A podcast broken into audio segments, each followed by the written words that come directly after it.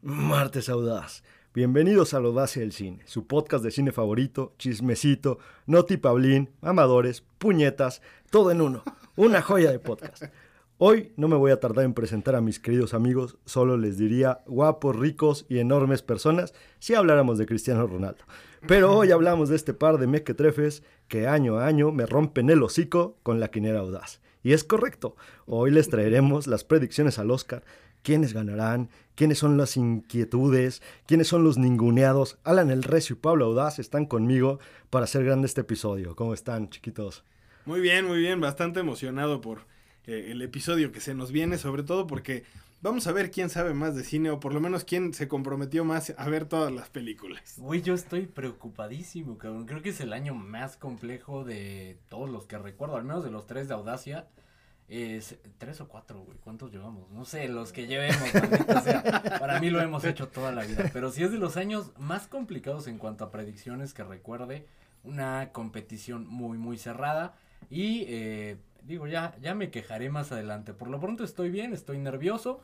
Vamos a ver qué nos trae este episodio y las predicciones que seguramente vamos a errar un montón. Oye, pero es muy curioso y este, este, este caso es muy atípico. Muy curioso porque Alan dice que es el año en donde más está como nervioso y, y expectante a ver qué pasa. Pero creo que es el año donde has visto la mayoría cantidad, la mayor cantidad de películas, este, vas casi sobrado, güey. Justo es parte de lo que quiero spoilear una vez iniciado el episodio. Primero, cuéntanos cómo estás. Yo estoy pedo, como Pedrito Pascal. No, Haciéndole honor a Pedrito Pascal. Hace, hace rato fui a una, una comida, andaba un poquito, este, un poquito borracho, ya le, le, dije a mi cliente, ¿sabes qué? Me tengo que ir, tengo que grabar con este par de mequetrefes, tengo que perder una vez más en la maldita quiniela, como siempre, entonces, pues bueno, me, me, me regresé. Digamos que el espíritu de Pedrito Pascal se apoderó de él y hoy tenemos a Pepe Gabriel de Anda y vamos a darle arranque a la, a la quiniela audaz y al episodio, empezando por las Noticias Express como siempre. Bienvenidos sean la audacia del cine.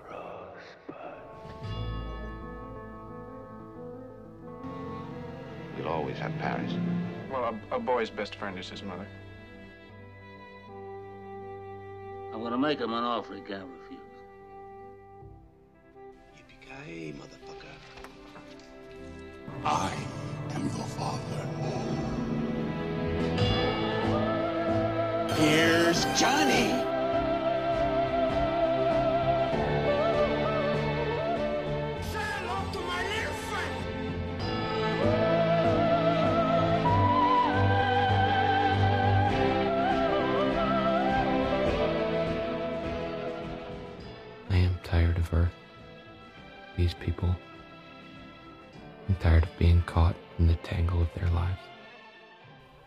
Como no podía ser de otra manera, tuvimos que arrancar con el intro elegante, le, lo desempolvamos para la premiación de la Academia 2024, que ya les mencionaba, la verdad es que sí estoy nervioso, una porque son los premios más cerrados, dos porque producción me cambió la jugada completamente, iba a llegar caminando a ver la 53, hay que mencionarlo, me faltan dos, un corto largo y un corto corto.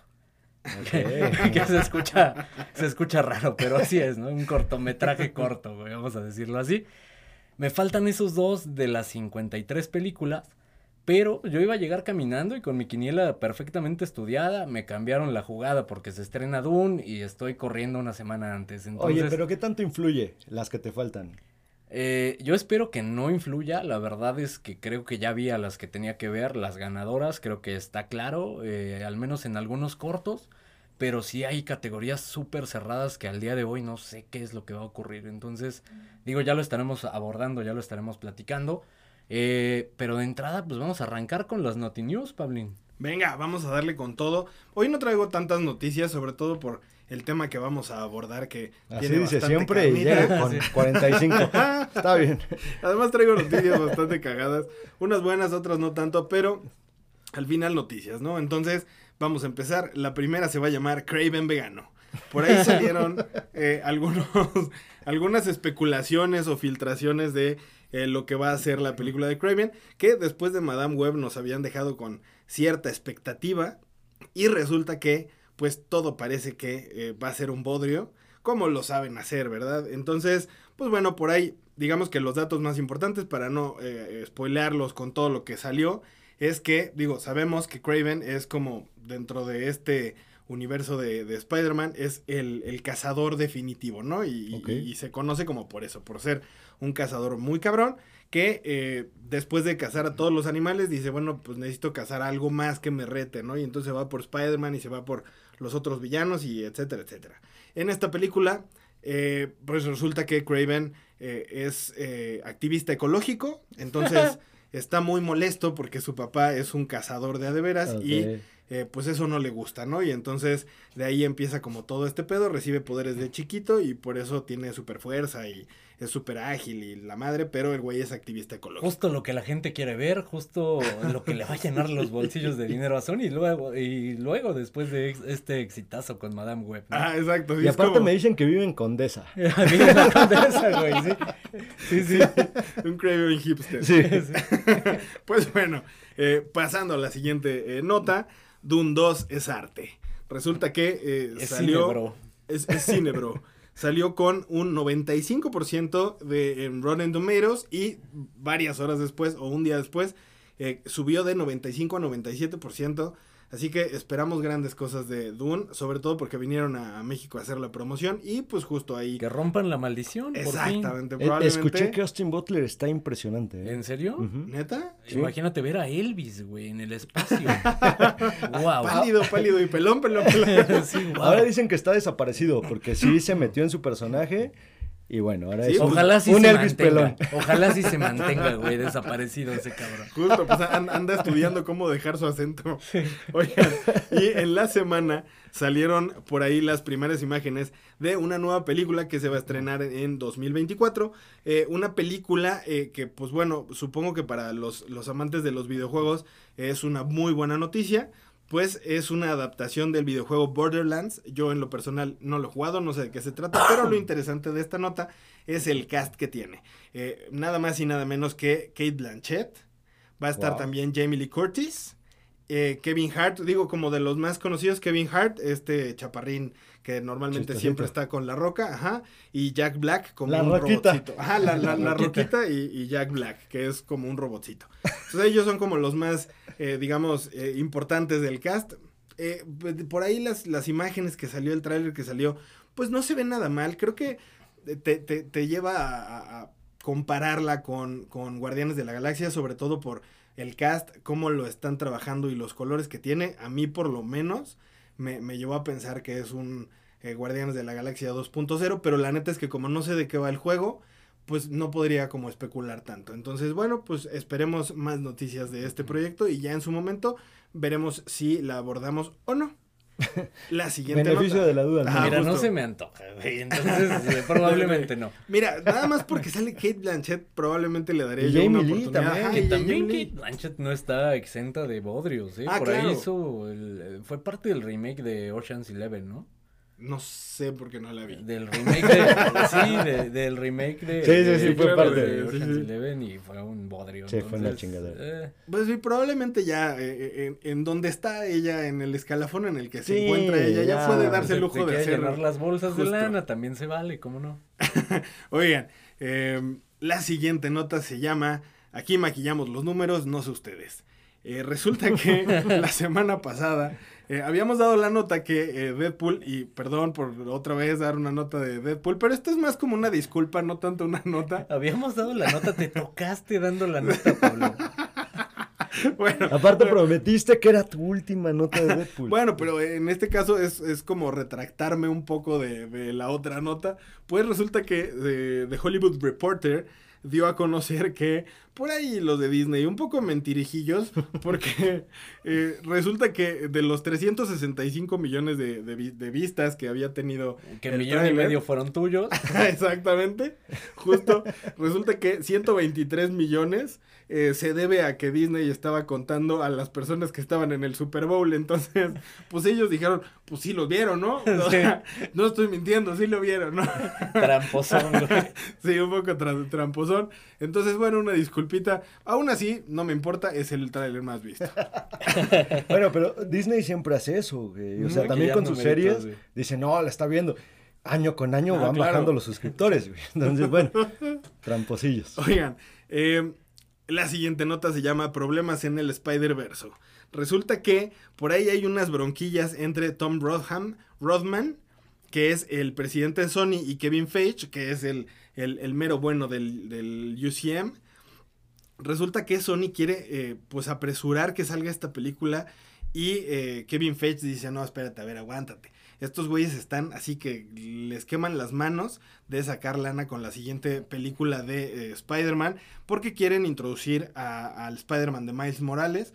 Entonces por ahí se andan peleando eh, el equipo de, de Marvel contra el equipo de Sony. Uy, ojalá lo apresuren y también sea vegano, güey. con Justo, era, era, era Ojalá, lo que te iba a decir. Lo que justo lo que necesitamos en este momento son más Spider-Personas. Sí, güey, es el momento. Ah, sí. rápido, sácala ya, Es como, ¿qué hacemos? No, man, fue- Madame Web fue un éxito. Hay que, hay que aprovechar ese hype para sacar Spider-Man El 4. mundo al revés, güey, ¿no? Sony, No, una vez más, aquí va la teoría. Están lavando dinero, güey. O sea, Seguro. Clarísimo.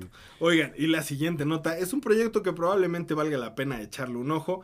Resulta que la próxima película de Bong Joon-ho, el director de esta película de Parasite, eh, está haciendo o ya está como te- terminando una película que se llama Mickey 17 y está protagonizando eh, Robert Pattinson. Tiene un presupuesto de 150 millones, que es una muy buena lana, y eh, la están retrasando a enero 2025.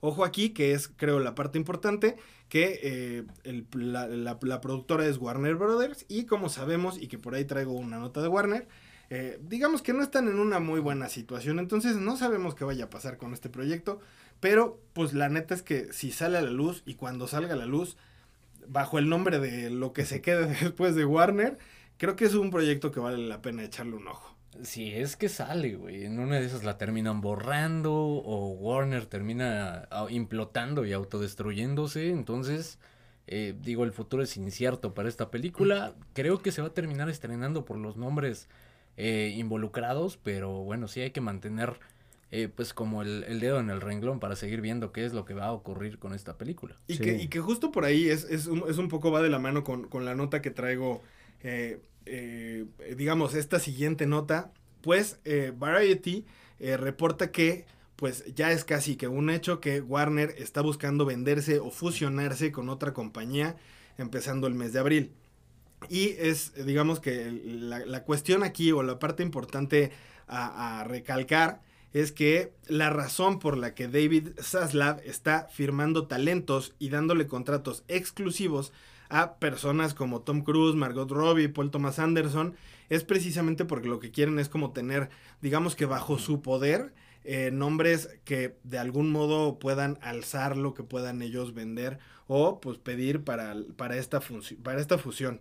Entonces, bueno, obviamente ya lo habíamos platicado, eh, pues todo mundo está tras los huesitos de, de Warner y No lo sé, güey. pues justo Digo, todo- al menos nosotros sí estamos, ¿no? No, no sé qué tanto valor tenga y creo que es una estrategia interesante el tratar de firmar ex- exclusividad, ¿no? Son las, las viejas movidas de Emilio Azcárraga, digamos, con, Sí, claro. con Televisa, güey. Claro, Sí, y que- en y- Televisa lo hicieron antes. Sí, ¿eh? la Sí, es justo. cierto. exclusividad, güey. Y, y que al final, o sea, también a estas personas que están firmando, pues con qué, o sea, con qué los convencerían, porque Con de lana, pronto papi, es, pues, con o sea, es que justo es lana que no tienen. O sea, hoy, hoy, hoy con, con las acciones que tiene Warner y que no está como en la mejor situación, como cabrones les dicen, oye, no, no, te voy a dar eh, una parte de las acciones para que cuando vendamos te hagas eh, putrimillonario. No lo sé, creo que justo está, está interesante justo lo que está pasando. Ahorita lo que suena bastante fuerte es que Universal Studios Japan eh, son como los que están pues más encima de, de Warner para esta compra o fusión o a lo que lleguen. Sabemos que también Warner, digamos que son medio cuadrados a la hora de negociar, entonces pues hay que esperar a ver qué pasa. Que sabes que hay que mencionarlo en público, yo diría, estamos abiertos a, a que firmemos exclusividad con Warner, ganan dos, eh, matan dos pájaros de un tiro, una dejaríamos de hablar eh, porquería de, de Warner, empezaríamos a lavarlos y por ende elevar las acciones de- del mismo Warner. Y eh, dos, pues la verdad es que se llevarían un, un, eh, un éxito de, de podcast, de proyecto, ¿no? Maquillando números como Disney. Huevo. que justo yo creo que por eso no nos han hablado, porque probablemente si, si firmaran exclusividad, sus acciones irían al cielo y ya no tendrían que vender. Lo que quieren es vender, entonces probablemente no nos llamen, pero... sí, no, demasiado Sí. valor, ¿no? Para Ajá, una exacto. empresa, güey. Alto valor. Ajá, exacto, pero aún así digo, la puerta está abierta, nuestros teléfonos están disponibles para que nos hablen, ya saben. eh, Tres por- hombres de alto valor, Que resuelven. Que resuelven. Resuelven. Oye, mencionabas ahorita Variety. Este, bueno, confirmaron que Ryan Gosling se iba a cantar en los Oscars. Venga, qué buena noticia. confirmado, ¿eh? Venga, eso, eso es muy buena noticia y más hype para eh, esta premiación que se acerca. Sí, para ver si alguien la ve, cabrón. ¿no? Oigan, y por ahí salió una nota que eh, va justo también un poco hablando de Marvel. Eh, eh, por ahí se ven esbozos de vida de, de Marvel, pues eh, para su próximo proyecto Thunderbolts, resulta que están hablándole a Joanna Calo, showrunner y coescritora de la serie The Bear. Ella está siendo contratada para trabajar en el guion de la película y se une a Lee Sung Jin, el creador de Beef, la galardonada serie de A24 y Netflix, que también se encargará de la escritura. Entonces, por ahí ya, ya, ya se ven señales de vida. No sabemos qué tan, digamos, importante o interesante sea. Digo, sabemos que van a tener, eh, pues, o digamos, el cast de, de Thunderbolts. No suena mal, digo, va, va a estar el, eh, este Winter Soldier, va a también estar eh, precisamente este como Capitán América Malo, ¿no? malo. güey. Ajá, justo. Va, va a salir también eh, Florence Pugh. Va a salir eh, este güey que se me olvidó su nombre, el que sale en Stranger Things. Que es como también el que es como el papá de, de Florence Pugh. Jim Harbaugh, como- ¿no? Ajá, justo él. Entonces, pues digo, por ahí traen buen cast. Ya con el guion se, se ve que va a estar interesante. No sé los personajes si sean tanto del interés del público. David Harbour, güey. Ah, Me bueno, por, acerqué, por ahí, por ahí iba, ¿no? Así John Harbour. Harmon Hall. Oigan, y eh, Choque de Titanes, pues resulta que eh, Tom Cruise va a estar participando en la próxima película de Alejandro González Iñárritu. ¿Qué opinan? La de mejor maldita película de la historia y ni siquiera tengo que verla, güey. esto? Güey, no, El mejor director mexicano de la historia, güey. ¿Cómo estás Junto con ¿De el qué me estás hablando? héroe de acción, güey. no sé, güey. Yo, yo, yo, la, la neta es que personalmente tengo bastantes dudas. ¿Por qué? So- sobre todo porque, a ver, yo creo fielmente que eh, Iñárritu es mamador lo que le sigue. No, sí, claro. Y Tom Cruise Se es, sabe. eh, eh, es- es también súper mamador. Buen punto. El, el- el güey es eh, cienciólogo. Entonces, güey, el güey- imagínate a Iñárritu diciéndole, no, no, no, ahora vas a tener que hacer esto. Y Tom Cruise diciéndole, no, papito, aquí se hacen las cosas como yo digo, güey, no Buen vengas aquí a chingar. punto. Y luego imagínate a Pablo Audaz analizando la película de dos mamadores. Güey, qué magia, güey. Multiverso de mamadores, ya quiero verlo, güey. Oye, Ojalá pero, que- pero- urge, pero. ¿por dónde iría? A ver, pues, ¿sería como lo que hizo con Brad Pitt en Babel? ¿O lo que hizo con... Con DiCaprio en? The Revenant. O The Revenant también. Puede ser Ah, podría también. ser. Podría salir algo bueno. Creo que va a ser algo interesantísimo. Me dan muchísimas ganas de verla. Y, y qué ganas ya. Sí, la neta es que... Otro pues, Oscar pro- Promete, promete México. bastante. Híjole, a ver qué pasa. para México. Como si, como si nos beneficiara un chorro que ganen Oscars. Oigan, la siguiente nota está muy cagada y se va a titular ¿Cómo que Ang no es azul? Resulta, resulta que Qué magia.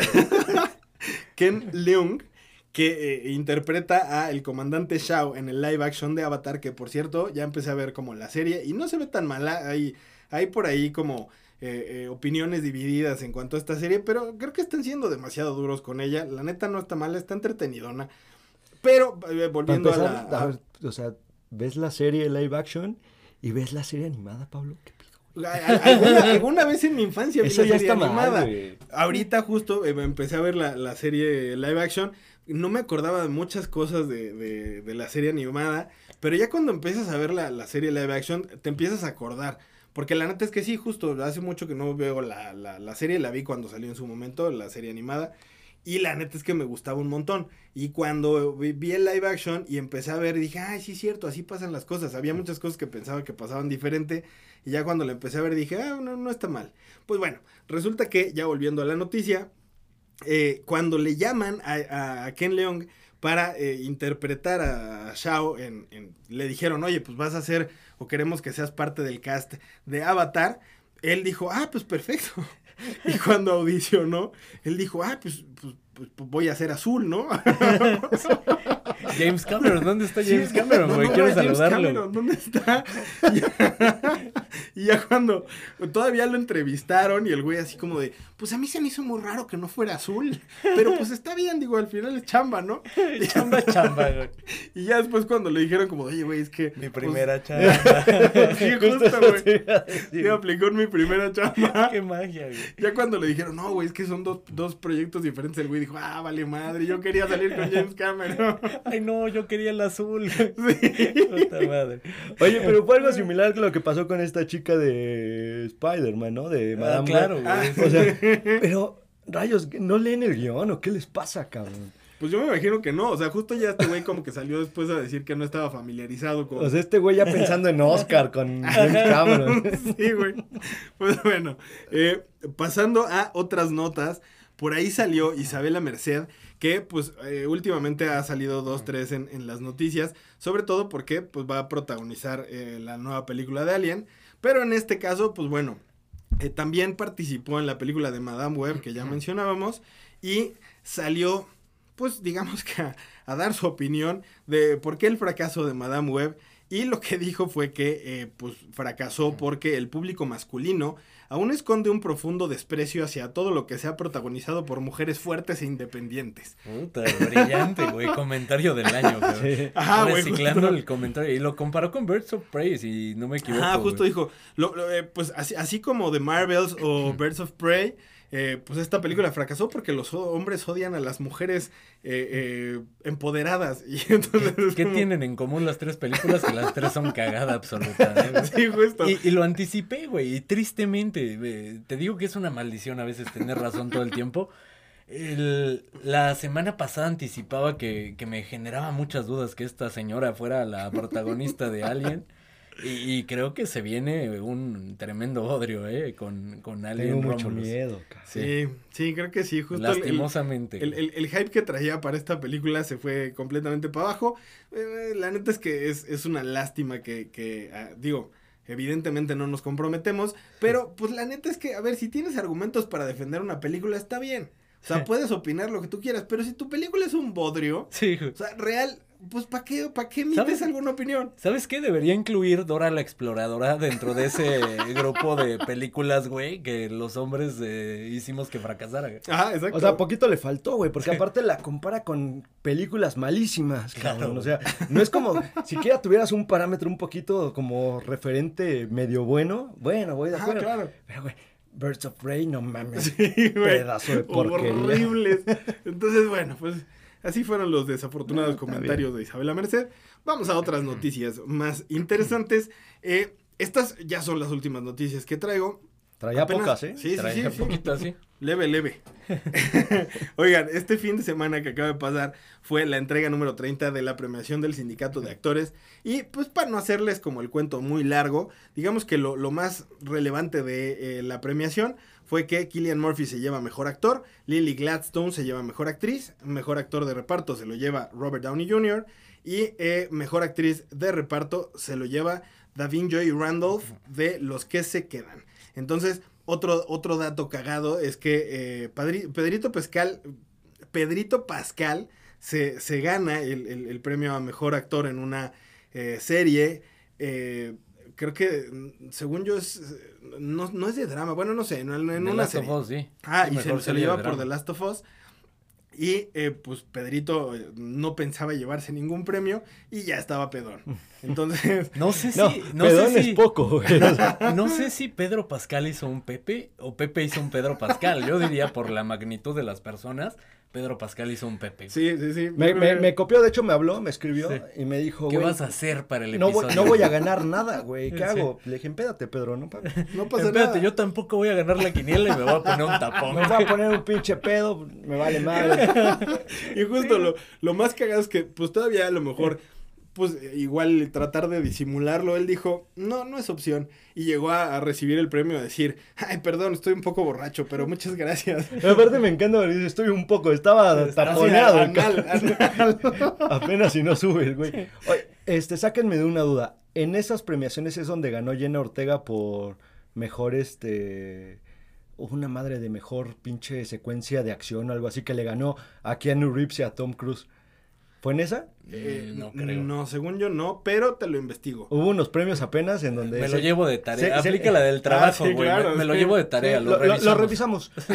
se, se hizo muy famoso, de hecho, de- creo que hasta Christoph sacó un video al, al respecto en donde Jenna Ortega gana como mejor secuencia de acción y le gana justo a Keanu Reeves y a, Ah, este, no, a Tom ser, Cruise. güey. Seguro fueron los MTV o los Critics' Choice, algo así. ¿Fue algo o, fue los Peoples? Choice, Ajá. Sí, yo creo que fueron los Peoples porque no. Los no Nickelodeon. Choice. puede Sí, ser. puede sí. ser, sí, claro. O los MTV, güey, donde las películas. ¿Todavía eh, existen los MTV? Sí, güey. ¿Sí? ¿Sí? sí, sí, Deberíamos hacer episodios. ¿Todavía existe. MTV, güey? Sí, pero ya ahora es totalmente diferente. Oigan, ya la última noticia y que también va un poquito de la mano con, con los premios SAG. Eh, esto es importante eh, que mencionar y que, pues bueno, eh, Ayo Edebiri, que hemos hablado de ella últimamente, eh, es bastante destacable lo que ha hecho, sobre todo en The Bear, porque Arrasó, ganó, sí, a- a- arrasó y ganó el Golden Globe, Critics' Choice Award, el Emmy y el SAG Award. Casi que ganó todo. Le faltó el Grammy, güey. Y se quedó cerca, seguramente, güey. Le Seguro. faltó el Audacia Award. El Audacia Award. El Deberíamos Audacia hacer el. Audacia Sí, Award. hay que hacerlo. Sí, deberíamos, es, es una buena nota. Oigan, eh, con esto termino todas las noticias. Ahora sí vamos a empezar Se con lo acabó el episodio, no dejaste tiempo, Pablín. Entonces no va a haber predicción. Gracias, como Hasta siempre. pronto. Bueno, por fin nos vas a dar oportunidad, Pablo, y, y vamos a tratar de hacer lo mejor que podamos en el tiempo que nos dejaste. ¿Por qué no arrancas con las instrucciones, las reglas, la, el reglamento? El interventor está presente. Eh, adelante. Venga, jalo, pues eh, para toda la gente que ya nos ha escuchado, ya sabe más o menos de qué va esto y para la gente que no, lo que vamos a hacer es abordar todas las categorías lo más rápido que podamos y lo que vamos a decir es quién debería ganar y quién creemos que va a ganar o por lo menos quién a quién nos gustaría que gane y quién es el que vamos a apostar por ello. Nosotros también vamos a estar participando en esta dinámica, pero la intención es que toda la Armada Audaz participe y por ello vamos a hacer uso de nuestras, eh, digamos, diminutas carteras, porque eh, el que gane y acierte la mayor cantidad de proyectos que se lleven el Oscar, eh, la audacia va a hacer uso de sus eh, limitados recursos y les vamos a pagar una entrada al cine con todo y combo. Wow. ¿Eh? Pero ¿cómo va a ser? O sea, ¿va a ser el depósito? ¿Va a ser... eh, los vamos a ver en algún metro, güey, para darle los boletos? Pues miren. Y sus palomitas frías. ¿Cómo funciona, Justo, Pablo? justo, justo lo que me decía la producción es que para evitar broncas logísticas y de eh, ¿cómo, cómo le vamos a hacer y no sé qué, lo que, lo que- y obviamente pues también porque eh, nos escucha En todo el mundo. mundo. Entonces, Sí, claro. pues por ahí lo que vamos a hacer es, y digo, para que sea más fácil este pedo, vamos a depositarles el monto de las entradas al cine con todo y combo para que se vayan al cine un rato a ver alguna de las películas que vamos a mencionar y que Alan nos va a ayudar cuando mencionemos todas las categorías, por ejemplo, pues las películas o cortos o eh, eh, documentales, en qué plataformas están o si están en cine o dónde están para que vayan a ir a verlas. Ahora, ojo, va a ser un combo parejas, ¿eh? Para que no nos quieran meter gol con un combo familiar. No, no, Sí. señores, no se trata de llevar a, to- a toda la chamaquiza, vamos a, nada más como pareja, eso va a ser Sí, el sí, premio. sí. Pablo, por- y, y preguntas frecuentes, estoy con las pre- preguntas frecuentes eh, de manera muy Ok. histriónica. Y Pablo, ¿qué pasa? ¿De dónde voy a tomar eh, la plantilla o dónde les mando mis respuestas? Pues ahorita, y ojo con esto, eh, con, con las, eh, digamos, respuestas que vamos a dar nosotros, en Instagram vamos a estar subiendo nuestras plantillas para que también pues le echen un ojo y también si nos quieren copiar, pues adelante. Eh, digamos, háganlo bajo su propio riesgo, pero pues ahí van a estar. Y la plantilla la vamos a poner como imagen en Insta, porque al final pues es el formato que nos permite, pero a veces ahí se dificulta un poco el- el llenado. Entonces, también si lo que quieren es que les mandemos el archivo en PDF, mándenos un DM en Insta y eh, también pues participen, ¿no? Claro. Y obviamente también, pues para que se vea este amor a, a- a la audacia, para que sean acreedores al premio, que nos manden un, un, un screenshot de que dos amigos suyos también nos siguen y nos dan cinco estrellas. Eso es lo más importante. Sí, que claro. dos amigos nos sigan. Y que nos manden, obviamente, antes de la premiación, su quiniela. Ya si, ya si empezó la, la, la, la premiación y no nos han mandado nada, pierden. Si no, descalificados. ¿eh? Si no, vienen los dos amigos. Les voy a dar el número privado de Pablo Audaz para que. Aplicando las morenas. ¿no? La 4T, cómo no. y bueno, vamos a arrancar con los premios. Son 23, entonces vámonos tendidos. Eh, vamos a arrancar, digamos, de la categoría menos relevante a la más relevante, acabando con mejor película. Empecemos por las categorías pequeñitas, mejor corto animado.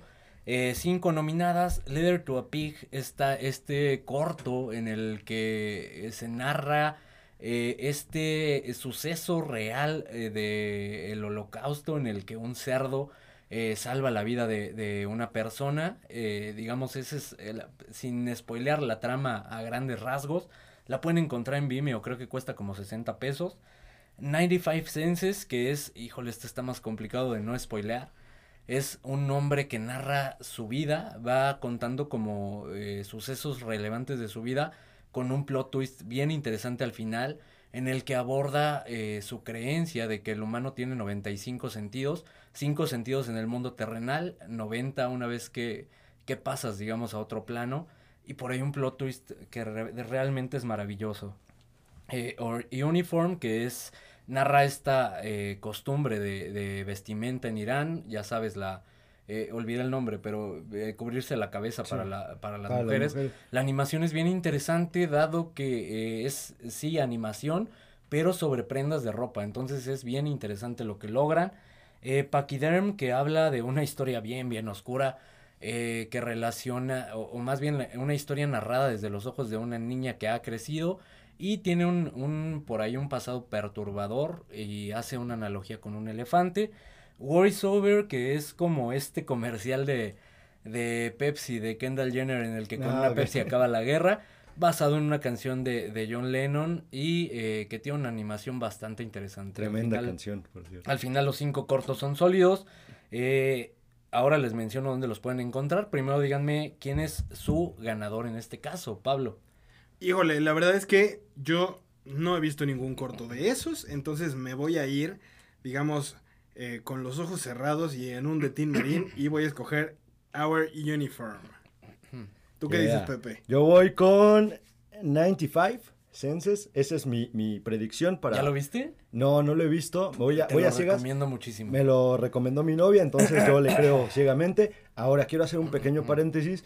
Alan, presúmenos porque hoy por hoy, a varias semanas ya de la premiación, has llegado casi a la meta. 51 y quería llegar para el episodio con las 53 películas vistas. Desafortunadamente producción me jugó chueco, pero acabamos, digo, esta categoría sí los vi, eh, los vi todos afortunadamente. Eh, mi favorito es 95 Senses también.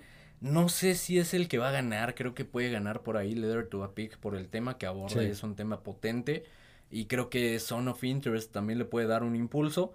Eh, al final me voy a ir con esa. Eh, Letter to a Pig va a ser la ganadora en Vimeo. El que más vale la pena y el que más disfruté, tu novia tiene razón. 95 Senses es una gozada, es una chulada. Para mí ese debe ganar. Pero eh, creo que se lo van a dar a, a Letter to a Pig. Si crees que le impulse el Creo tema que de lo va a impulsar. En 95 Senses lo pueden encontrar en una plataforma que se llama Doc Plus. Eh, lo buscan así, Doc Plus, y es lo primero que aparece en 95 Senses. De verdad, recomendadísimo, ampliamente. Si, si no lo encuentran, les paso la liga. O, o le paso la liga al CM, eh, al DM, eh, al Community Manager para que se los mande por DM. Oye, eso estaría Venga. bueno que sí pusiéramos la, la liga en, en, en Insta para las personas que no encuentran el, el corto, lo Ah, puedan ver. claro, sí, justo. Y y así an- animamos a la gente a que participe con nosotros en Exacto. redes. Venga. Mejor corto live action, en este caso está nominado Invincible, que es la historia de, de un chico problema, digamos un adolescente problema, eh, que se eh, termina en un problema grande, en una prisión, y eh, también es mucho spoiler, no quisiera entrar en tanto detalle, digamos tiene un plot twist interesante. Eh, Night of Fortune, que es eh, un hombre que va a, a buscar el cadáver de, de su esposa a una morgue, y se encuentra con un personaje que, que de alguna forma comparte similitudes con él y le enseña o le deja un aprendizaje de vida. Red, Red, White and Blue, quizá el corto más potente eh, que te destruye emocionalmente y te deja eh, sin palabras un, un par de minutos o, o un par de horas después de haberlo visto. eh, porque tiene un plot twist bien interesante, aborda temas como el aborto, aborta- aborda temas como la pobreza en Estados Unidos, en un, eh, digamos, pueblo de, de Estados o una, sí, un pueblo de Estados Unidos en el que no es legal el aborto, entonces, digamos, el mensaje es interesante, pero no es como lo imaginas, como este discurso pro aborto, más bien tiene algo que decir y, y está potente. Y el último, The After, eh, puta, olvidé de qué chingados va este corto y, y de verdad debe ser uno, pero sí, es el de Netflix, claro. Es esta historia de la Rosa de Guadalupe, es una historia terrible, escrita con la cola. No sé cómo se alcanzó a, a meter acá, David Oyeguolo es el, el actor principal de este corto, no sé cómo se prestó a esto. De verdad creo que este no tiene absolutamente nada que hacer, sería un robo tremendo y ya les spoileé un poquito para que den su, su ganador.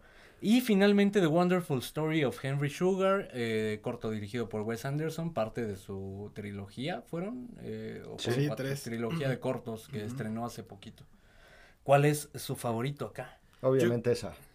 Güey, yo justo a mí me gustaría que ganara la, la maravillosa historia de Henry Sugar, pero no sé, siento que por el tema va a ganar Red, eh, Red White and Blue. Yo voy No lo con sé. Wes. Al Sí, ya, al con 100. Wes. Venga. Siempre También con voy Wes. con Wes Anderson. Creo que va a ganar Wes Anderson. Red, White and Blue está potente. Creo que puede eh, por ahí hacer ruido. Pero me voy a ir con, con el mejor de todos. Creo que es el mejor hecho. Es la mejor historia. Es un corto dinámico. Y la producción que trae, aparte de Wes el nombre Wes Anderson detrás, creo que le va a tocar un Oscar. Quizá en una categoría menor, pero al final un Oscar. Eh, mejor documental corto, y acá hay algunos bien interesantes. De estos sí me falta uno. Está Island in Between, que es esta historia eh, de, de Hong Kong. Eh, al final el corto te, te explica un poco la historia eh, de este país y las eh, animosidades que tiene con, con la República China. Entonces, eh, creo que vale la pena por la historia que cuenta, pero creo que no tiene nada que hacer contra algunos otros cortos, sobre todo uno que para mí es magia. Nine Nine and Waipo, este es el corto que no he visto, es al parecer de dos abuelas. En Estados Unidos se estrenó en Disney Plus, acá no ha salido, estoy eh, buscándolo por todos lados y ojalá pueda verlo antes de la premiación. Island in Between lo pueden encontrar en YouTube. The ABCs of Book, Book Banning, para mí este es el peor corto y creo que se lo pueden dar la temática que aborda. eh, tiene que ver con libros cancelados en Estados Unidos, libros que por su temática eh, están prohibidos, digamos, en Estados Unidos. Es, es una temática quizá interesante, muy sesgada la visión que tienen. eh, se inclina muchísimo a cierta ideología política, pero eh, lo terrible de este documental es que está muy mal hecho. Es prácticamente una presentación de PowerPoint, niños hablando de por qué están prohibidos estos libros. Me faltó mencionar esa parte. Están prohibidos para la lectura de niños, ¿no? Y, y muchos de, de estos libros un ejemplo, un libro de, eh, de drags, de drag queens eh, ilustrado, que los niños dicen, yo no sé por qué está prohibido este libro. Li- niños de 8 años, ¿no? Y digo, generen su propia opinión, no me voy a comprometer tampoco. Pero, me acuerdo eh, que me dijiste que te encantó ese. pero, pero está abordado de, de- Deja tú la temática, deja tú la ideología. Es una presentación de PowerPoint y niños hablando, güey. O sea, creo que no tienen nada de, de complejidad, nada de, de historia profundidad, detrás tal vez. Pero por ahí se lo pueden dar eh, pensando en, eh, ok, es un libro que, eh, un documental que critica la censura y no le vamos a dar el premio. No sé si pueda influir a esa parte con la academia, sabemos que a veces afecta. Eh, The Barber of Little Rock, no les voy a decir dónde está el de The ABCs para que no lo vean. The Barber of Little Rock. Me encanta. No voy a sesgar su opinión. No les No voy a vean. Está en Paramount Plus. güey.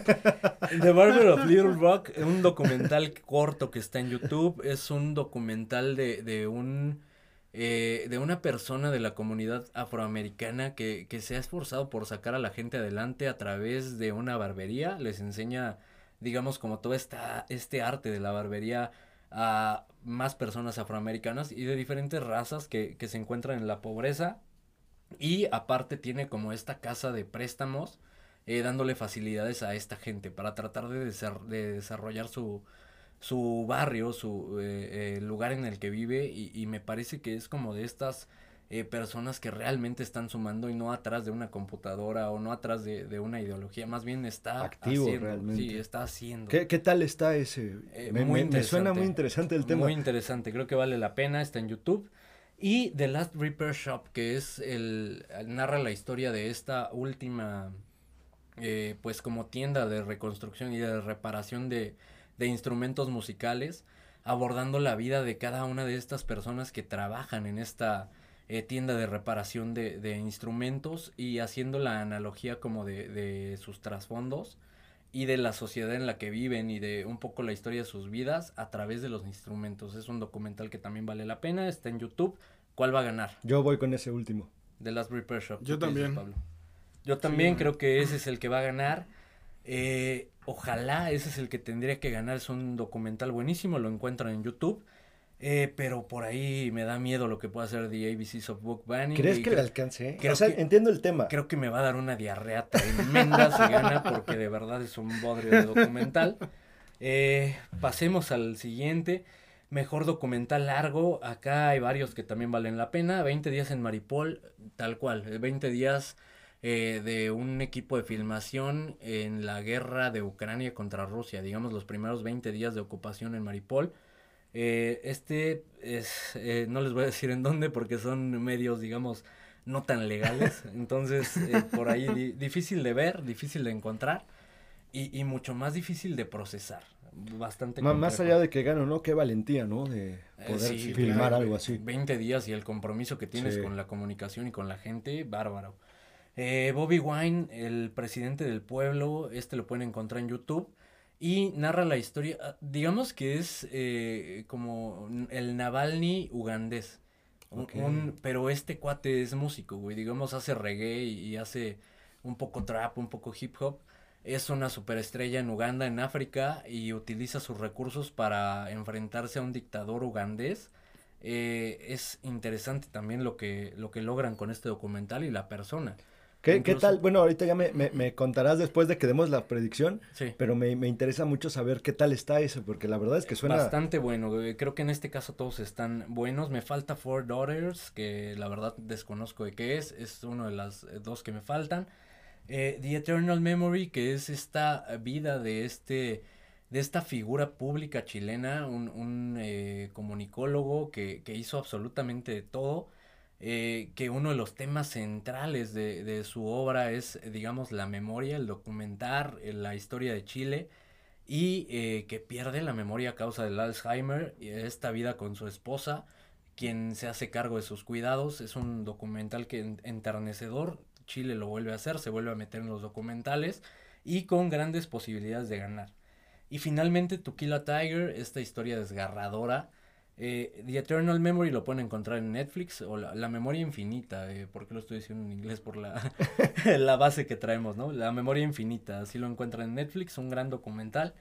Eh, y Tequila Tiger, que es este documental de la India en el que, y, y les voy a contar la historia, es desgarradora.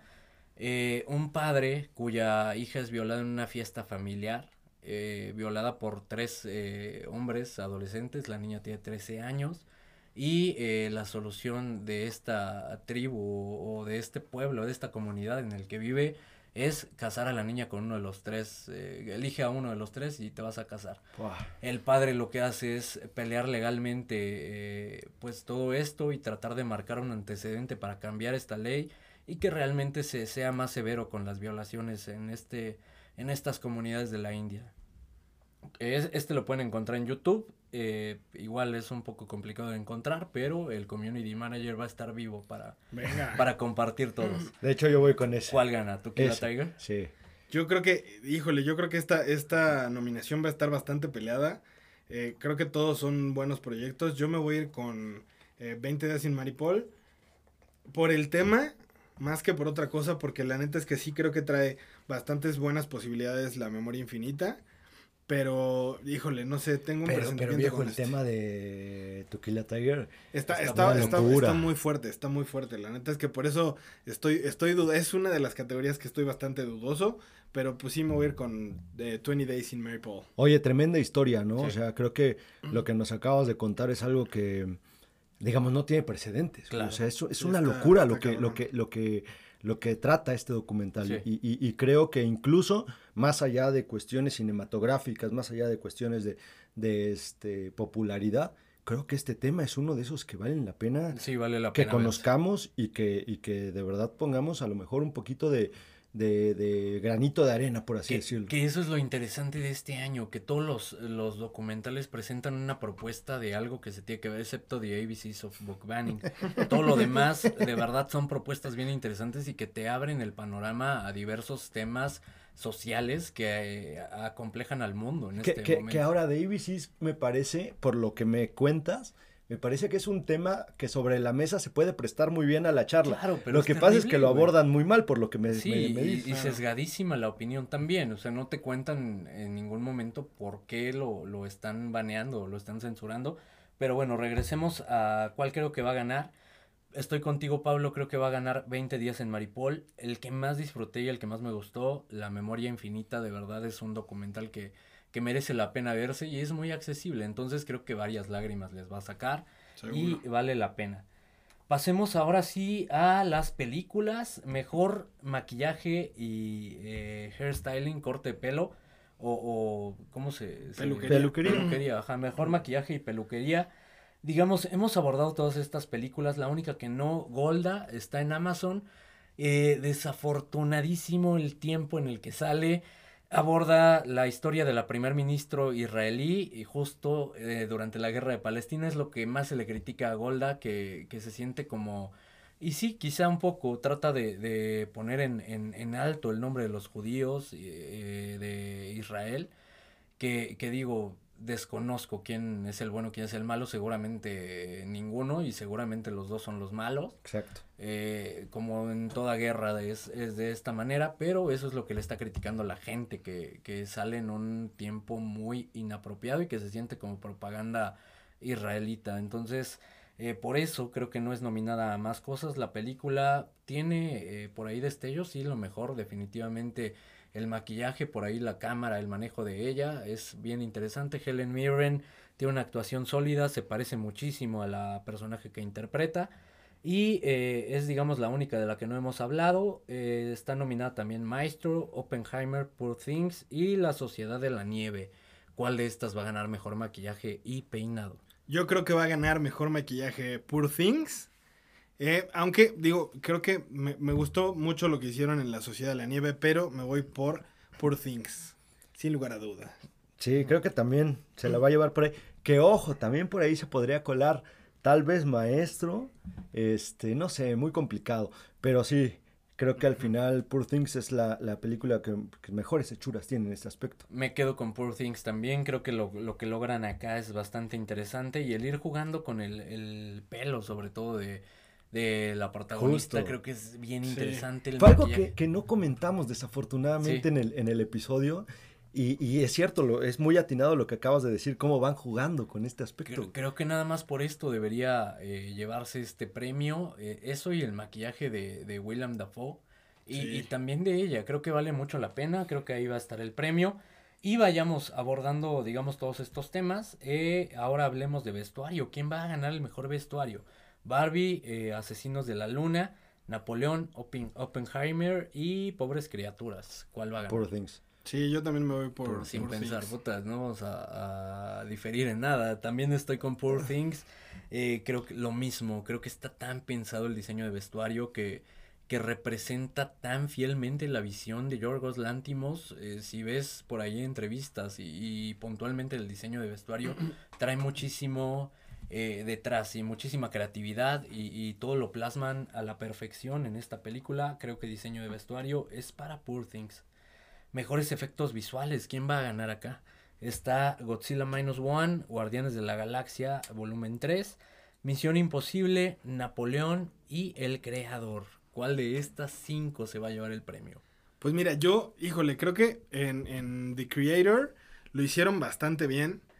Me gustaría un montón que ganara Godzilla Minus One. Creo que el premio se lo va a llevar Guardianes de la Galaxia Volumen 3. ¿Ustedes qué opinan? Wow, es buena, ¿eh? O sea, Está brava, güey. yo creo que se la va a llevar Misión Imposible por los efectos prácticos que utiliza dentro de la película. Ahora, es una cuestión que yo les comentaba en algún momento. Si nos vamos a los recursos que tienes para crear lo que tienes, Godzilla. Godzilla Sí. se la tendría que llevar. Pero si nos vamos a lo que crearon y aparte, pues sí, es, es- es- al final efectos prácticos, Tom Cruise está mamadísimo en esa película en el, en el aspecto de que él, él- él mismo crea sus stunts. O sea, yo creo que, que Misión Imposible va a ser la, la ganadora en, ese, en esa categoría. Para mí debería ser Misión Imposible, acá sí vamos a diferir todos. Para mí debería ser Misión Imposible, eh, creo que no le van a dar el premio. Creo que el premio está entre el creador y Godzilla Minus One. Al final, y, y porque es una película más sólida, espero que el reconocimiento sea para Godzilla. Voy a arriesgarme, creo que el favorito es de creador, el de Creator, el creador. Pero se lo voy a dar a Godzilla nada más porque quiero tener razón y, y de verdad ojalá se lleve algo para reconocer esta gran película. No, y, y- y justo lo, lo que comentábamos, ¿no? Lo que crearon con los Sí. recursos que tenían, tendría que ser, creo que nuestros corazoncitos están con Sí. Godzilla, pero, pero bueno, acá eh, esa, esa apuesta que has hecho está arriesgada, ¿eh? Sí, me Me gusta. gusta. Mejor edición. eh, acá hay contendientes firmes. eh, está Anatomía de una caída. Está eh, Asesinos de la Luna. Oppenheimer. Pobres criaturas. Y eh, Los que se quedan. Las cinco creo que tienen bastante, eh, bastantes argumentos para ser la ganadora. ¿Quién se va a llevar mejor edición acá? Yo voy con Poor Things. Definitivamente voy con Poor Things. Sí, a mí también me gusta esa, ¿eh? Me gusta esa apuesta. Creo que podría ser la que se lleve el, el galardón. Yo acá porque, y, y quizás la, la película em, cuyos valores cinematográficos pudieran ser los mejores, junto con, con Poor Things, voy a irme con Oppenheimer. Creo que en los aspectos técnicos voy a inclinarme un poquito más hacia Oppenheimer. Acá le voy a dar el premio a Mejor Edición, aunque creo que todos tienen argumentos. Anatomía de una caída también me pareció El- bárbaro. Es lo que te iba a decir, si me voy por mi, mi corazón, se la doy a anatomía. Ok, Sí. de acuerdo, yo voy con Oppenheimer entonces en esta. Eh, mejor canción original, y acá creo que todos tenemos una favorito. Sí, la, claro. la- la duda es, ¿va a ganar? Eh, las candidatas son eh, American Symphony, y, y voy a decir la película porque no tengo el dato exacto de la, la canción, pero es de este documental de John Batiste, que es un documental que también es interesante. John Batiste es el compositor de Soul, que gana el, el premio de la Academia junto con Trent Reznor. Tiene un documental en el que narra la enfermedad de su esposa mientras él, eh, digamos, este contraste entre el cáncer de su esposa con eh, el éxito rotundo que, que está teniendo su carrera, despegó y está en todos lados. Entonces es interesante el documental, vale la pena también. La canción es la que ponen en los créditos, entonces eh, digamos podrían saltarse esa parte, pero no, yo diría vean el documental que vale bastante la pena. Están las dos canciones de Barbie, la de Billie Eilish y eh, I'm Just Ken. Eh, está también, se alcanza a meter Flaming Hot y acá ya parece grosería lo de Diane Warren, es como la eh, eh, nominación número 68 de la Academia sin premio para Diane Warren, otra vez no lo va a ganar. Eh, pero bueno, la canción de Diane Warren está en los créditos de Flaming Hot, una película que sorprendentemente no es terrible, no es lo peor que vi este año definitivamente y vaya que no tenía nada de, ga- de ganas de ver Flaming Hot. Y Los Asesinos de la Luna, Scott George con esta canción que, que vemos en, en esta película, ¿cuál va a ser la ganadora? Yo, a mí me encantaría que ganara I'm Just Ken de, de Barbie, pero creo que se lo van a dar a Billie Eilish con What Was I Made For. Eh, creo que esa creo que es la favorita, no sé ustedes, pero yo creo que esa es la que va a ganar. Sí, estoy de acuerdo. Sí. Me encantaría. Y creo que por ahí se puede dar una sorpresa con, con Ryan Gosling, porque como ya lo anunciaron que se iba a estar cantando en vivo, probablemente sea una de esas lindas sorpresas que vamos dentro de la premiación. Ojalá. A ver qué tal. Seguramente Billie Eilish va a estar también. Sí, pero Es es, mejor Ryan sí. Gosling. Sí, yo también, yo también estoy con Billie Eilish, creo que es la gran favorita en este aspecto. Y me voy a quedar con ella, sí me gustaría que ganara I'm Just Ken. Eh, vámonos a mejor sonido rápidamente con eh, las nominaciones Maestro, eh, Misión Imposible, Oppenheimer, El Creador y La Zona de Interés. tengo una favorita, pero ah, no sé, díganme ustedes, ¿quién va a Creo que, ganar? creo que estamos ahí en, en- en misma sintonía.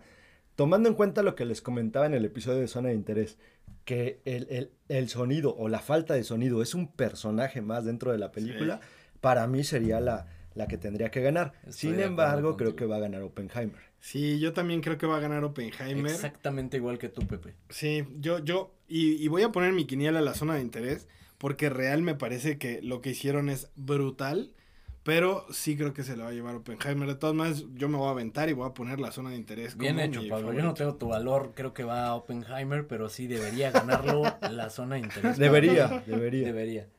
Eh, mejor diseño de producción. Este sí tengo una clara favorita, a pesar de que eh, creo que podemos llevarnos una sorpresa en esta categoría. Está Barbie, está Asesinos de la Luna, Napoleón, Oppenheimer y Poor Things. ¿Quién va a ganar mejor diseño de producción? Yo creo que se lo va a llevar Oppenheimer, pero la neta me gustaría que se lo llevara Poor Things. Estoy contigo, Pablo. Estoy contigo. Yo acá estoy eh, más disparatado todavía. Creo que, que puede ganarlo Barbie. Creo que pueden darle este premio por ahí. Pero para mí debería ganar Pobres Criaturas. Si cabe sensatez en la academia, lo va a llevar o lo va a ganar Pobres Criaturas, que es mi apuesta esta noche. Creo que puedo errar, creo que es de las que puedo fallar, pero ojalá eh, tenga razón en este caso. La siguiente también es bravísima, mejor película animada. Tengo claro quién no debería ganar. Clarísimo, tengo claro también que dejaron fuera las tortugas Sí. ninjas. Y si me apuras Mario, quizá no la mejor de, de todas estas, pero ser entrar, ¿no? interesante. Eh, está Elemental, está Nimona, esta película de Netflix que, que narra como esta historia eh, en la que es, digamos, un coming of age con varias analogías para la eh, para los jóvenes diversos, vamos a llamarlo de esta manera. Una animación bien, bien interesante y eh, eh, creo que pudiera competir, no creo, la verdad es que creo que de... de- eh, si, si las ordeno, eh, sería como la cuarta película en cuanto a calidad se refiere. Elemental para mí la quinta, a pesar de que es una película sólida. Está Robot Dreams, una maldita joya de película que tienen que ver. No sé si ya se estrenó en el cine, No, pero es una no. maldita joya que, que es de, de este director español que nunca había hecho animación. Se eh, opta por hacer animación porque dice, estoy de acuerdo con Guillermo del Toro, eso me encantó. Sí. Estoy de acuerdo con Guillermo del Toro que no debería ser como película animada, más bien es una película cuyo recurso es la animación y tiene un género aparte la película. Claro. Acá tiene una historia eh, súper linda de una amistad entre un robot y un perro solitario. Eh, una historia que te deja varios aprendizajes, te, te deja como el... el ah, me voy a meter en spoilers si, si hablo un poquito más de la trama, pero es una animación bellísima que no necesita hacer uso del diálogo para contarte una historia que te va a enternecer y atrapar. De verdad, recomiendo ampliamente irla a ver al, al cine porque es una película que da mucho de qué hablar. Está Spider-Man Across the Spider-Verse y El Niño y la Garza. ¿Cuál de estas cinco va a ganar? Yo no sé por qué creo que eh, se la va a llevar Spider-Man, pero voy a poner mi quiniela que se la va a llevar el niño y la garza, aunque me encantaría que se la llevara Road Dreams. Esa es mi ¿Ya la apuesta. viste? No la he podido ver, la, la- la estoy, la estoy- la estoy buscando, pero he escuchado Nomás muy por lo buenas que le cosas. contaste. Ajá, justo, he escuchado muy buenas cosas, justo Te la vendí reforzando. tan chingón. Sí. Exactamente, y el tráiler está bellísimo. Ya desde el tráiler Güey, el tráiler es magia y, y trae una canción, eh, ¿sabes a qué canción me refiero, Pablo? Sí, claro. Que es parte fundamental de la película, o sea, no solo está en el tráiler, parte fundamental, terminas cantándola y bailándola, güey, porque es magia esta película, de lo mejor que he visto en animación en los últimos años. Ojalá y la estrenen en, en- en cines en México. Ya viene, según Sí, yo según se yo. estrenaba, eh, no sé si este fin de semana, 29 de febrero, si no mal recuerdo. Tiene- Ahorita tiene lo- que- Ojalá no la hayan retrasado porque sí vale mucho la pena. ¿Tú con cuál vas, Pepe? Yo me voy con Spider-Man, creo que es la, la favorita. La animación fuera de serie, es una locura. Pero yo les tengo que decir que yo sí conecté con el niño y la garza muchísimo. Sí. Y a mí me gustaría que ganara esa película. Creo que va a ser el homenaje a Miyazaki, creo que va a ser la ganadora, a pesar de que para mí, o, o al menos disfruté más Spider-Man, entonces me quedo con esa. Robert Dreams se estrena el 7 de marzo en cines, de verdad vale la pena, no la dejen ir, a pesar de que difícilmente tendrá oportunidad. La pelea está entre Spider-Man y el niño y la garza. Voy a arriesgarme y voy a ir con el niño y la garza. Creo que van a dejar descansar a Spider-Man para darle absolutamente todo con la segunda parte o la tercera parte de La de este tercera. un poquito lo que hicieron con El Señor de los Anillos, ¿no? Claro. Sí. Eh, mejor película internacional, Yo Capitán, es una película bien interesante que aborda la migración en, en África, esta migración hacia Italia. Curiosamente la película es italiana y es una historia bien, bien dura de ver, con un final potentísimo, se va a estrenar en cines, vale bastante la pena si eh, quieres ir a devastar tu alma para ver esta película. Ya, ya no más, ya no más. Eh, está también Perfect Days, película que abordamos la semana pasada, La Sociedad de la Nieve, The Teacher's Lounge, que también es una historia bien interesante de, de digamos, eh, un poco de crítica hacia la sociedad, diagonal educación alemana, en la que una profesora justamente alemana se ve envuelta en una serie de eventos desafortunados y de dilemas morales a partir de que sucede un robo en la escuela. Eh, se aborda incluso racismo, se aborda la, la eh, cultura alemana de la educación y, y muchos dilemas, como esta, eh, esta historia en la que no hay buenos ni hay malos, solo hay situaciones desafortunadas y cómo conectan y cómo reaccionan los personajes. Película bien, bien sólida que quizá hubiera sido la, la descartada en caso de que eh, Francia hubiera mandado Anatomía de una caída, pero eh, bueno, tenemos oportunidad de verla ah, afortunadamente porque es una película sólida que se va a estrenar en cines próximamente. Y finalmente la zona de interés. De estas cinco, ¿cuál debería ganar?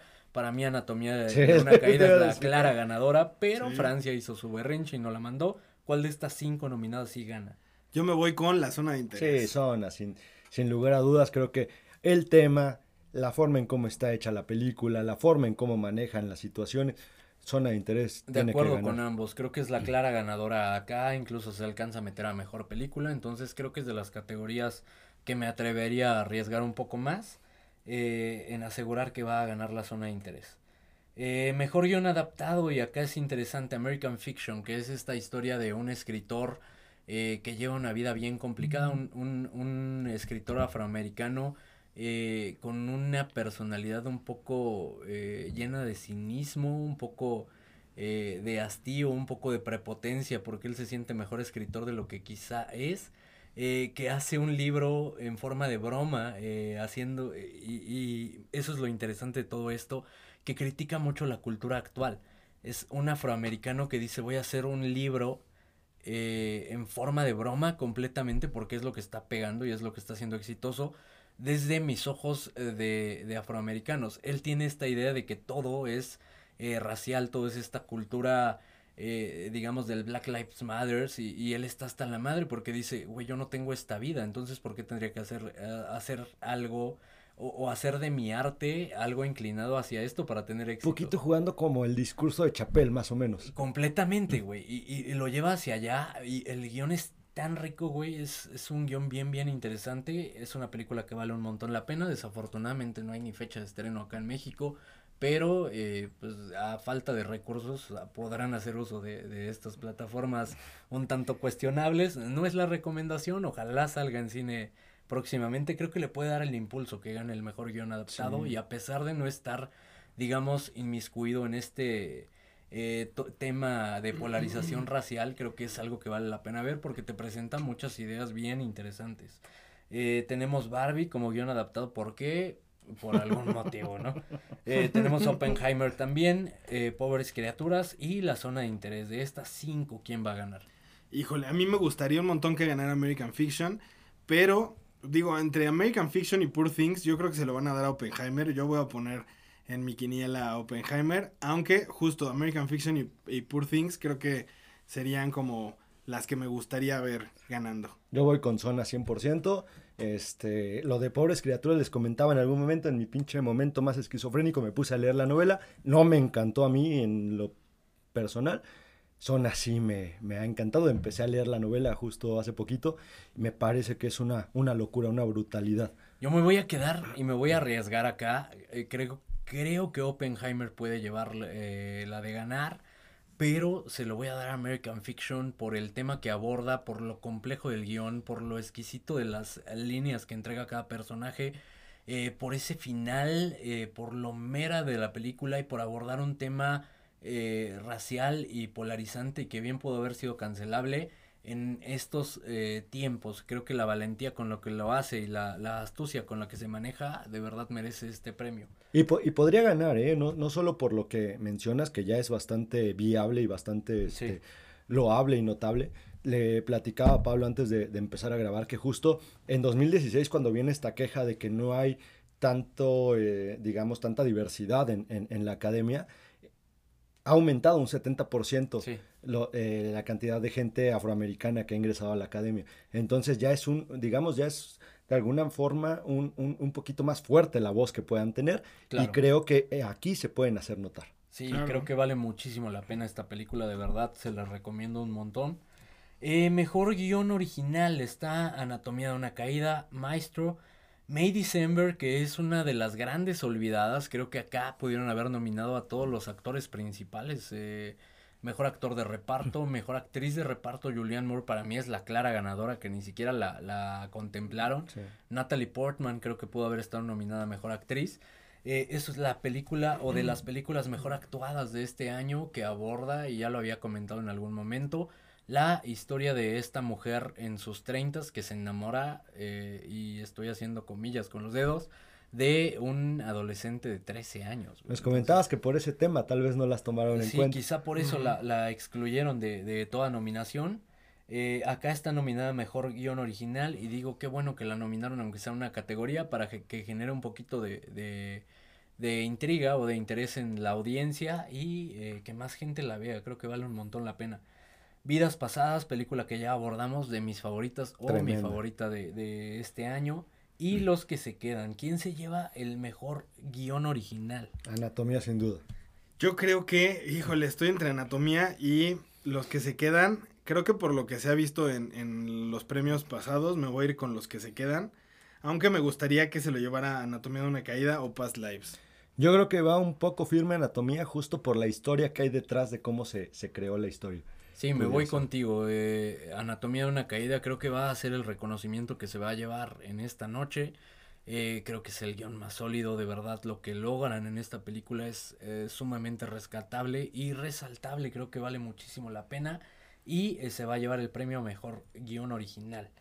Mejor actor de reparto tenemos a Sterling K. Brown por American Fiction, otro reconocimiento grato a esta película que acabo de, de platicarles. Está Ryan Gosling por Barbie, está Robert De Niro por Asesinos de la Luna, está Robert Downey Jr. por Oppenheimer y está Mark Ruffalo por Poor Things. Creo que en esta no va a haber ni dudas quién se va a llevar el premio mejor guion de mejor actor de reparto. Yo creo que, pues bueno, ahorita el que está arrasando con los premios es Robert Downey Jr. Entonces yo me voy a ir con Robert Downey Jr., aunque me gustaría ver a, a Sterling Brown recibiendo ese premio. A mí me, me encantaría que se lo llevara Mark Ruffalo, honestamente. Me, fascinaría. Vamos, vamos a este, un poquito a la segura. Robert Sí. Downey creo que es el Creo que- que sí, creo que no hay eh, competencia ha arrasado con, con todos los premios y digo no, no competencia en cuanto a la calidad porque todas estas actuaciones tienen un montón de calidad, pero el claro ganador eh, es Robert Downey Jr. por cómo se ha llevado a cabo el circuito de premios en esta ocasión. Mejor actriz de reparto está América Ferrer. No sé qué carajo estás haciendo acá, América Ferrera. Esta nominación es de Ju- Julianne Moore, que es la clara ganadora de este año y ni siquiera la contemplaron. Eh, está Niad eh, Jodie Foster por esta película de la nadadora que ya abordé en algún momento. Una historia que vale un montón la pena ver. En Netflix, eh, no pierdan el, el tiempo viendo eh, alguna otra barbaridad. La casa de los Pues, famosos, no estén Sí, viendo esas nombres. Pueden ver Niad y, y de verdad es una película bien actuada, una, una película eh, motivacional, vale un montón la pena. Emily Blunt por Oppenheimer, Daniel Brooks por El color púrpura, que también no... Y, y sin pelos en la lengua les voy a decir, es la peor película de las 51 que he visto este año para las nominadas. Una película muy muy mala que siento que la gente no se ha atrevido a cuestionar por el tema que aborda y por el origen de esta película. Muy muy mala, escrita con las nalgas, las decisiones de los personajes eh, cambian de un momento a otro, eh, los personajes están eh, escritos de manera en que muy rápido van eh, perdiendo sentido sus decisiones. Eh, es un musical, sí, sí tiene actuaciones buenas, pero se ven opacadas a partir de este guion que le cambian como todo este sentido a la película original, la convierten en musical, entonces todo lo malo que puede tener una película lo tiene el color púrpura, para mí es una película muy, muy mala. Aparte, no sé a quién se le ocurrió hacer un refrito de una película que hizo Spielberg. O Exactamente. sea, que en su Justo. momento, en los ochentas, fue una película muy A grande. Oprah, güey, Oprah fue la productora, cabrón, entonces... Ah, bueno. Eh, eh, y, y te digo, es interesante que, que los críticos no la hayan pegado y que incluso la haya alcanzado para la, la nominación. Para mí está sobrando esta película y de verdad sí es de las que me Pero es par- bastante parte de lo que les comentaba. Ha incrementado en un 70% la gente Claro. afroamericana y pues bueno, ahí está el voto. Y finalmente Davin Joy Randolph por los que se quedan. ¿Quién va a ganar? Creo que todos vamos a estar en la misma línea acá. Yo mi- me voy con Davin Joy sí, Randolph. mi, mi- nena va a ganar y si no lo gana es un robo sí, sí, creo que es- asqueroso. creo que le ayuda muchísimo el papel que interpreta, eh, estos matices que, que genera en su actuación, de verdad creo que le van a alcanzar para ganar el último premio que le falta, porque ha arrasado con prácticamente todos. Premio de Davin Joy Randolph, completamente de acuerdo con ustedes, por los que se quedan. Eh, mejor actor está Jeffrey Wright por American Fiction, el protagonista de esta película interesantísima que les acabo de platicar. Bradley Cooper por Maestro, que al final sí le alcanza para la nominación. Killian Murphy por Oppenheimer. Coleman Domingo por Rustin, este, digamos, consejero eh, homosexual de, de Martin Luther King, que fue parte fundamental del movimiento que Martin Luther King encabezó. Y eh, película que pueden encontrar en Netflix. eh, una película no me pareció eh, nada sobresaliente, sobre todo cuando ya vimos Selma, que fue una mucho mejor película abordando ese tema, o el, eh, el The Trial of the Chicago Seven, el Sí. juicio de los siete de Gran Chicago. película. Gran película, creo que se queda bastante corta, pero ahí está Colman Domingo con una actuación sólida, que también está en el color púrpura. Eh, Paul Yamari por los que se quedan. Creo que la pelea está entre dos. eh, ¿Quién lo va a ganar de estos dos? Híjole, la verdad es que a mí me gustaría ver a Paul Giamatti, pero yo creo que se lo van a dar a Killian Murphy. Estoy contigo. Me- me- mi corazoncito está con Paul Giamatti. Creo que. Pero eso te habla también de que Killian es uno de los grandes favoritos y su película se estrenó muy temprano dentro del, del, digamos, de la época en donde las películas Claro. pueden competir realmente por el Oscar. Entonces, yo creo que va un poquito más firme. Sin embargo, creo que sería una sorpresa linda ver a Paul Giamatti. Paul Yamari recibiendo,lo güey, Sí. nada más por el discurso Sí, que puede claro. entregar. Sí. Pero creo que sí va a ser de Killian Murphy. eh, eh, y digo, si, si alguien se lo va a robar a, a Killian Murphy, va a ser eh, justamente Paul Yamari. Al final me voy a inclinar, digamos, por un poco más lo seguro que será Killian Murphy por eh, la complejidad de este personaje y por el revuelo que causó la película. Igual tu corazoncito estaría con Paul Giamatti. No, a mí ¿O sí no me gustaría ¿Sí que fuera gusta? eh, Killian. Killian, pero puta, no me quejaría en lo absoluto si gana Paul Yamari. Sí, no, un par de actuaciones tremendas. Sí. Eh, mejor actriz está Sandra Holler por Anatomía de una caída, Lily Gladstone que eh, agarra impulso a partir de, de las, las últimas premiaciones y hace interesante la contienda por Asesinos de la Luna, esta actriz nativo americana. Kerry Mulligan por Maestro, Annette Bening por Niad, esta película de la nadadora que ya mencioné y que no tiene desperdicio. Y finalmente Emma Stone por, por, por Poor Things o Pobres Criaturas. ¿Quién va a ganar acá? Creo que está, está firme un tanto Emma Stone, una de las grandes consentidas de la academia, una gran actriz, tampoco su actuación es que, o sea, si gana no roba, ¿no? Al contrario, es una, una gran actuación, pero me encantaría, me encantaría ver esta sorpresita de Lily. Podría estar algo... Sandra Holler también se te cayó. Se me cayó un poco, o sea, yo, yo mi, mi corazón, y lo, lo he mencionado, se lo doy a ella por todo lo que ha hecho en el año, pero si ya vamos a temas de, de quiniela, creo que me gustaría ver esa sorpresa de, Lily- de Lily Gladstone. Sí, yo también, yo, yo me voy por, por Emma Stone. Y justo, la verdad es que me, me gustaría, que al final digo, ya la han reconocido, pero me gustaría ver a, a Lily Gladstone o incluso a Sandra Holler. Pero igual yo me voy con, con Emma Stone. Creo que lo de Emma es sobresaliente. Creo que lo de Lily también. Cualquiera de estas dos que gane no es ningún robo. Las dos lo merecen para mí las dos actuaciones más sólidas del año. Eh, no sé, es un volado. Sí. Me voy a quedar con, con puta, Lily Gladstone, güey. Me voy a arriesgar 100%. Esa sí está arriesgada. ¿eh? Está arriesgadísima. Voy con Lily Gladstone por lo que acaba de pasar en los SAG. eh, por la tremenda actuación que entrega, porque si no, Asesinos de la Luna se iría en ceros, al menos en mi quiniela. Voy a ir con Lily pensando en que la academia dirá, ya le dimos el Oscar por La La Land, a pesar de que pobres criaturas. Es que, ¿sabes qué ah, siento? soberbio. que Emma Stone es como el nuevo proyecto de, de proyección de gran actriz como en su, en ser su tiempo Kate fue Blanchett, Jennifer. Lawrence. Sí, puede ser. Querían que ella fuera el, el gran proyecto, desafortunadamente también ella empezó a tener problemas, digamos, extracancha, que ya Carajo. la han, la han disminuido muchísimo. Pero siento que Emma Stone es el nuevo proyecto de Hollywood en donde va a ser la nueva gran actriz. Carajo, claro. me convenciste, ok, voy con Emma Stone. me, me convenció ese argumento, voy con Emma Stone. Eh, siento que ya le dieron el Screen Actors Guild. Es, es que para cualquiera de, de las dos hay argumentos. Sí. Me convenciste, Pepe, me voy a arrepentir, güey, te voy a cobrar esa. Si la perdemos, te la voy a No, cobrar. no, voy no. con Emma Stone, ok, de acuerdo. Eh, mejor director, eh, también pudiera ser un poco más inclinado hacia uno de ellos. Eh, Anatomía de una caída, Justin Treat, la Sí. mejor directora. Eh, Martin Scorsese eh, por Asesinos de la Luna. Christopher Nolan por Oppenheimer. Yorgos Lantimos por Poor Things. Y Jonathan Glazer por La Zona de Interés.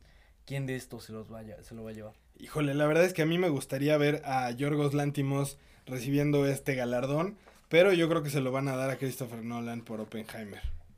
Yo creo que va con Christopher Nolan, que te voy a ser bien honesto, viendo ahorita la terna que nos acabas de comentar, de verdad, todos, Todos. tremendos, Sí. tremendos. O sea, ha sido una brutalidad lo que han dirigido en cuanto a los proyectos.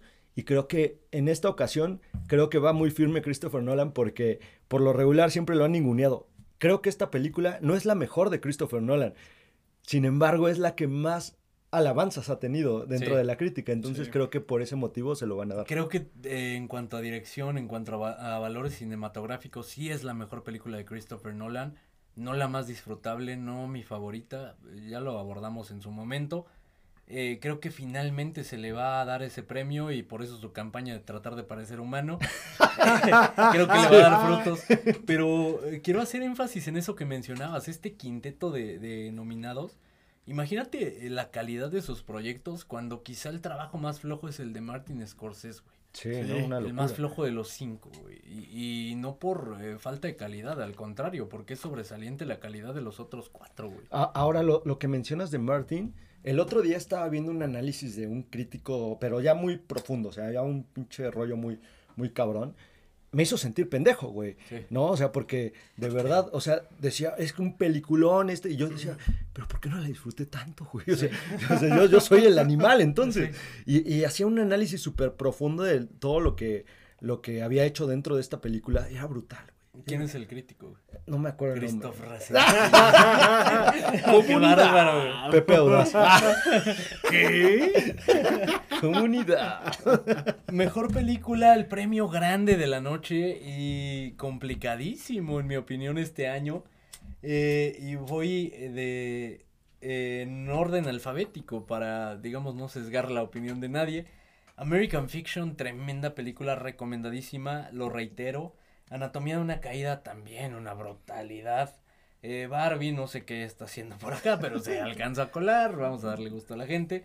Eh, Asesinos de la Luna, Maestro, Oppenheimer, Vidas Pasadas, eh, Pobres Criaturas, Los que se quedan y La Zona de Interés. Todas eh, joyas de películas. Quizá Barbie no tanto, eh, pero todas las demás eh, valen bastante la pena. Maestro quizá pudiera ser de las flojitas también. Eh, fuera de eso, ¿quién gana este premio en esta ocasión? La mejor película. Híjole, la verdad es que me, me costó mucho trabajo porque en mi corazón se lo tendría que llevar pobres criaturas, pero me voy a ir con Oppenheimer. Sí, yo creo que se lo van a dar a Oppenheimer, un, un gran reconocimiento. Si yo le tuviera que dar el premio a una película, sería Anatomía de una caída. Es tremenda película, brutal, la- lo, lo- lo que crean, la atmósfera, te enseñan muchísimas cosas. No, bueno, es una locura. Acá estoy con todas las dudas del mundo. Mi raciocinio me dice que va a ser Oppenheimer. Eh, pero históricamente también a veces la academia eh, eh, como que alterna este premio de mejor director y mejor película. Mejor director tengo clavado que Christopher Nolan va a ser el ganador. Eh, pudiera ser Poor Things la mejor película. Podría ser. Creo que la fácil, y me voy a ir por la fácil, y seguramente me voy a arrepentir. La fácil es que Oppenheimer va a ganar mejor película. Sí. Entonces, eh, no sé. No sé Pe- si pero fíjate que, que bajo esa premisa que acabas de dar, probablemente Poor Things sea la, la mejor película y director eh, Christopher Nolan. Pu- puede ser, ¿eh? No- no Ojalá fuera de esa manera. A mí Poor Things me encantó. Para mí es la mejor película eh, eh, en cuanto a valores, en cuanto a historia. La que más disfruté, ya lo mencioné, Past Lives. Eh, me voy a quedar con Oppenheimer a la segura. güey. A- ahora Si también... cambio de opinión, pues voy a subir eh, este cambio de opinión. ¿Cuándo vamos a subir todo esto, Pablo? Lo vamos a subir La Pues, última semana. ¿no? la Sí. última semana que se suban las... Para que la Armada también tenga chance de... Y para pensarlo, de momento me quedo con, con Oppenheimer, que es la fácil. Más adelante, digo, en caso de que cambie de opinión, lo estaré mencionando ya sea en el episodio y bueno, en la quiniela que vamos a subir, ¿no? Sí, claro. Ahora también para que la Armada tenga un poquito de contexto y de alguna manera puedan ir viendo sus, sus predicciones, este, que chequen cómo se vota en la academia, ¿no? Porque ahorita son Sí. aproximadamente 10.000 personas que forman parte de la academia y este premio se da por gremio, no se da... Esperemos ya para el siguiente año ser parte. ¿no, Sí, güey? sí, sí, 10.003.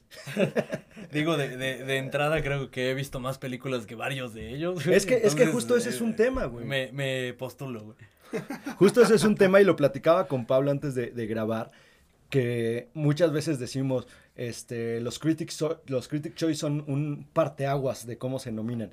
No, güey, o sea, le copian prácticamente porque no ven las películas.